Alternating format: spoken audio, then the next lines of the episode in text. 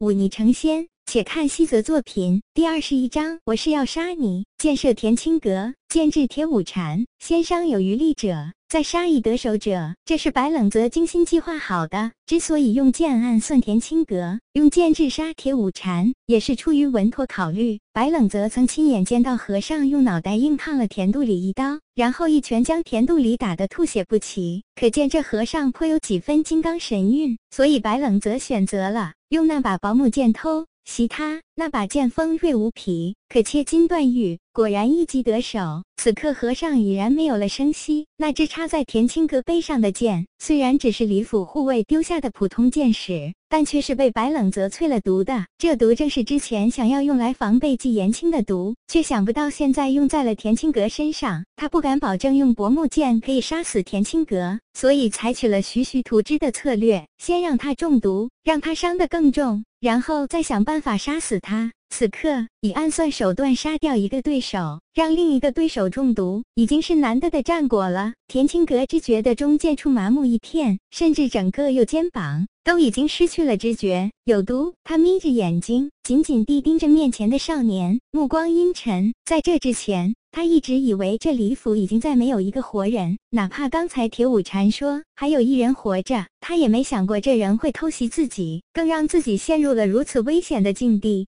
你我可有冤仇？田青阁开口问道。以前没有，现在有了。白冷泽眼神冰冷的指着不远处苏小环的尸体，说道：“你杀了不该杀的人。”田青阁随意的看了苏小环的尸体一眼，却目光平淡，内心没有丝毫的愧疚。自己这么做都是为了杀死这位霍一方的妖僧。若今日不杀他，日后只会有更多人惨死在他的手下。我杀这些人是为了救更多的人。田青阁回的理所应当，没什么人是应该被牺牲的。你以为你是谁？白冷泽冷笑一声，接着说道：“你杀了我唯一亲近的人，我是要杀你，我是要杀你。”田青阁苦笑一声。这话自己刚刚对铁五禅说过，一时三刻之后，却又有人这般对自己说，这因果报应还真是神奇。你应该再等片刻，等我杀死铁五禅，那时我精疲力尽，你下手还要方便些。田青阁转移话题道：“你是元凶，这和尚也是。既然要报仇，亲自手刃你们才有意义。”白冷则冷笑道：“怎么样，可恢复些力气了？对我的毒可还满意？”拖延计谋被识破。田青阁目光更加阴沉，也不知道这剑上的是什么毒。自己明明尽全力逼毒，可是麻痹感却越来越强烈。自己现在半边身子都快要失去知觉了。刚才你跟和尚拼的那般激烈，想必气血早已沸腾了吧？此刻毒速入体，你血流的越快，毒就扩散的越快。白冷则向前走出几步，将插在和尚脑袋上的薄木剑拔出来，却没有带出一丝血迹。剑身依然暗淡而通透。他看到地上放着的那本沾了血迹的古籍，想了想，还是捡了起来。刚才那和尚说这是什么天禅寺的秘法，听起来十分高大上的样子，丢在这里难免糟蹋了，不如便宜自己。之前他对修仙这些东西还以为只是传说，可到现在。如此多的事实摆在眼前，由不得他不信。对那些神鬼妖狐的传说，也就不敢再只当做荒诞怪谈来看了。一个可以肉身抗刀剑、武力非凡却透着邪意的和尚，一个轻功了得、可以控电的剑客，再加上那个想起来就觉得毛骨悚然，在一间地下密室不吃不喝都可以活很多年的诡异兔子。若说这世上没有妖怪神仙，那才叫怪事。收敛心神，他指着田青阁说道：“你放心，我一定让你死个痛快。你就这么有把握？”田青阁支撑着站起来，他的剑此刻还在那和尚身上，离他足有七步远。若是平常，不过一个起落时间。可是现在他身受重伤，更是有着这个窥伺已久的少年在一旁虎视眈眈，要拿回剑恐怕不易。试试看出他的意图。白冷则伸手握住那把雷月剑，用力从和尚身上拔了出来，双剑在手。他再不废话，朝着田青阁猛地扑了过去，双剑一长一短，在空。中猛地交错，田青阁奋力后跃，这两把剑都非凡品，他自然使得厉害，不敢硬接。只是他此刻身上有伤。那少年虽然看似不是武道中人，但是却身法诡异，一击不中之后，立刻追赶上来，眼里满是冰冷的杀机。他步伐沉稳而敏捷，简直若复古之躯。田青阁在退，此时他已经退到那片树林中。这里虽然没有太过粗壮的树，但是田青阁环绕树木躲闪，还是可以拖延不少的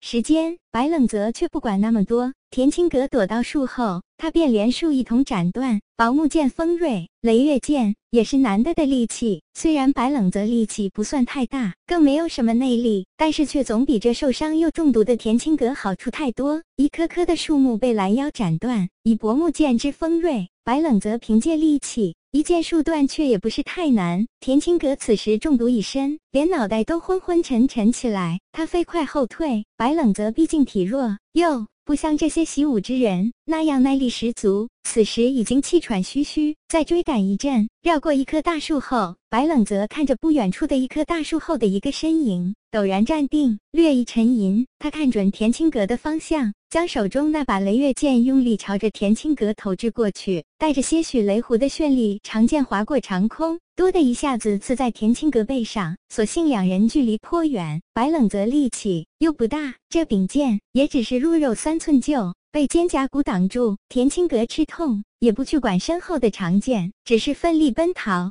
白冷泽看着他跑远的身影，喘息一阵，这才走到那一棵树的背后，一个小小的身影正蹲在那里瑟瑟发抖。小少爷，白冷泽蹲下身子，看着那个蜷缩的身影，开口道：“别杀我！”小少爷林勉尖叫一声，两只手奋力的挣扎，显然已经被吓怕了。小少爷，没事了。白冷泽轻叹一口气。虽然自己出于无奈为吴大志报仇，但是这孩子不过才心碎，哪里会犯什么错？纵使家人有不对，也罪不至全家杀尽。说到底，这不过是一个孩子罢了。小少爷，你别害怕，先不要回李府了，直接去县衙报官。我去追那贼人，一定要手刃了他。说完，白冷泽再不去管这瑟瑟发抖的孩子，而是径直朝着田青阁逃走的方向追去。